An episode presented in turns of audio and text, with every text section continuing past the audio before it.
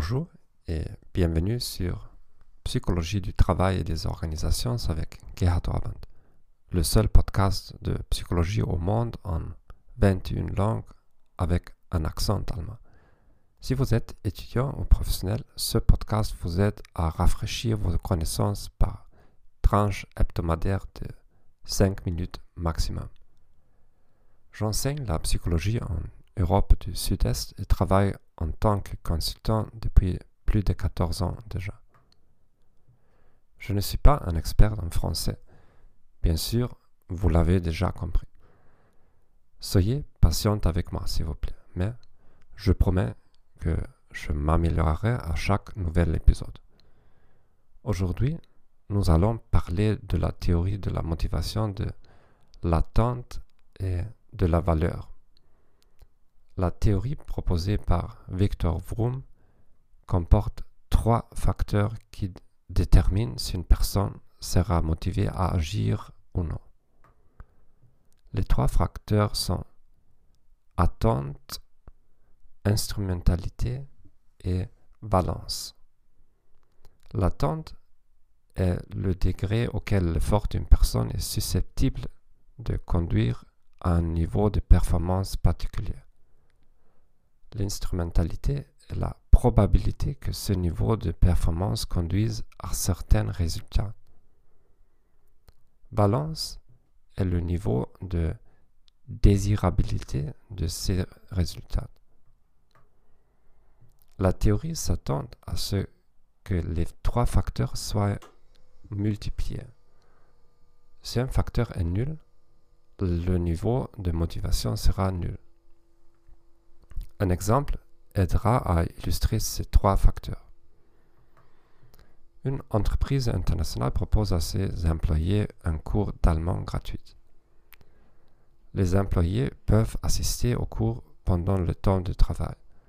Leurs tâches seront réduites en conséquence, de sorte que moins de temps de travail ne conduira pas à un travail plus intense dans le temps restant. Comme facteur de motivation, les dix meilleurs participants seront promus à un poste où ils auront des contacts réguliers avec des partenaires commerciaux en Allemagne. Ils auront fréquemment l'occasion de se rendre en Allemagne dans le cadre d'un voyage d'affaires. Désormais, l'entreprise espère que tout le monde sera enthousiaste et participera avec un maximum d'efforts.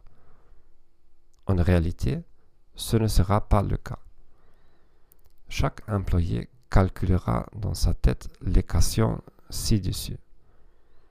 Quelqu'un aimerait obtenir les privilèges premiers, mais il ou elle ne croit pas qu'il ou elle sera capable d'atteindre le niveau d'allemand nécessaire.